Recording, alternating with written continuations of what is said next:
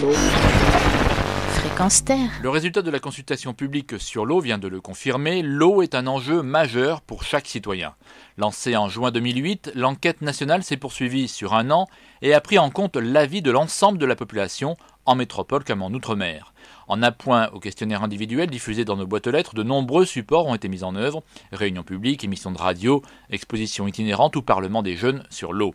Sur les 28 millions de questionnaires distribués, près de 412 000 contributions ont été recueillies, soit un taux de retour d'environ 1,4%, un taux largement supérieur à celui de la consultation de 2005.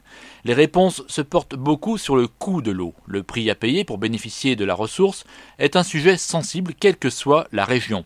Actuellement, la facture est en moyenne de 3 euros pour 1000 litres. La majorité des sondés comprend que l'eau a un coût et accepterait de voir augmenter les moyens financiers qui y sont consacrés. Mais cela ne peut se faire sans contrepartie.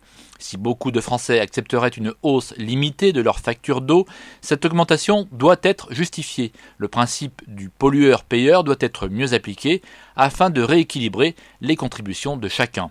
Mais si chaque Français est conscient des actions individuelles à faire pour préserver la ressource, il est aussi très exigeant envers les industriels et les agriculteurs qui doivent, selon eux, être encore plus vigilants sur leur impact environnemental. En clair, c'est je veux bien trier mes déchets, économiser sur ma consommation d'eau, consommer plus de produits bio, mais en face, j'attends que les industriels maîtrisent mieux leurs rejets polluants et que les agriculteurs aient des démarches plus respectueuses des nappes phréatiques. Dans le même temps, j'attends que l'État et les collectivités soient exemplaires et qu'ils fassent preuve d'une plus grande sévérité envers les gros pollueurs. Plus d'efforts et plus de sanctions, c'est l'équation naturelle que chaque Français attend de voir appliquée. Enfin, localement, il ressort de la consultation que les contributeurs ont une approche très consciente des enjeux de leur région. Les pollutions agricoles sont pointées dans la plupart des bassins. Les problèmes de pénurie sont les priorités du bassin Loire-Bretagne, de même qu'en Guyane. L'impact des pollutions des villes et des industries est très largement cité en Outre-mer, tandis que la préservation de la biodiversité et des milieux aquatiques fait partie des axes majeurs en Corse et dans le bassin Rhône-Méditerranée.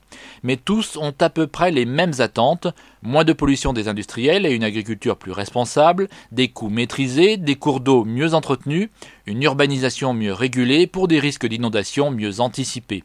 L'intérêt pour l'eau est donc indéniable, mais au-delà du constat et des mesures à prendre pour mieux préserver l'environnement, les contributeurs attendent aussi plus de transparence dans la gestion, une information plus systématique sur l'état de la ressource et des zones humides, et une participation plus forte de tous les acteurs dans les actions de préservation de notre écosystème. Pour en savoir plus sur cette consultation, vous pouvez aller faire un tour sur le portail de l'eau www.ofrance.fr.